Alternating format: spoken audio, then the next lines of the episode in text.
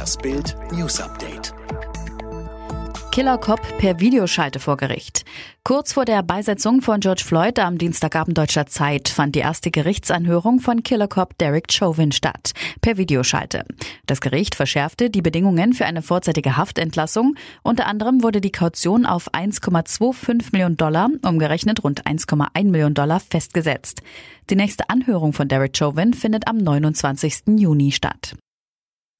Als sie Kinderpornos bei ihm fand, rastete er aus. Sie war 17 Jahre alt, als sie den vermeintlichen Mann ihres Lebens traf. Christian B. war alles, was sie sich je erträumt hatte. Das war im Jahr 2013. Heute ist klar, der vermeintliche Traummann ist ein gewissenloser Berufsverbrecher und der mutmaßliche Mörder von Maddie McCann. Mit Bild Plus erfahren Sie, welche Anzeichen es damals schon gab und was die junge Frau in der Beziehung zu B ertragen musste. Lockdown rettete laut Studie über drei Millionen Leben in Europa.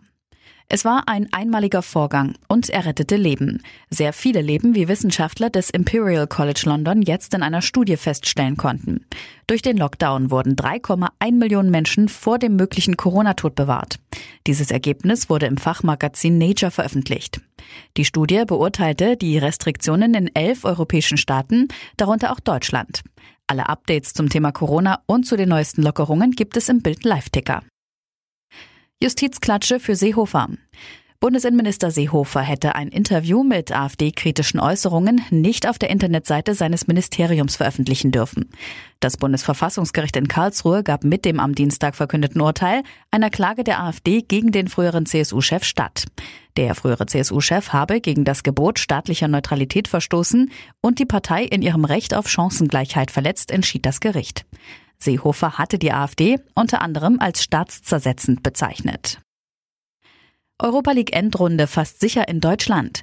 Am 17. Juni entscheidet das UEFA-Exekutivkomitee mit DFB-Vizepräsident Rainer Koch, wer die Finalturniere in der Champions League und Europa League austrägt. Die schlechte Nachricht, Favorit für die Königsklasse ist Lissabon. Die gute Nachricht, die Endrunde in der Europa League wird Deutschland mit an Sicherheit grenzender Wahrscheinlichkeit bekommen.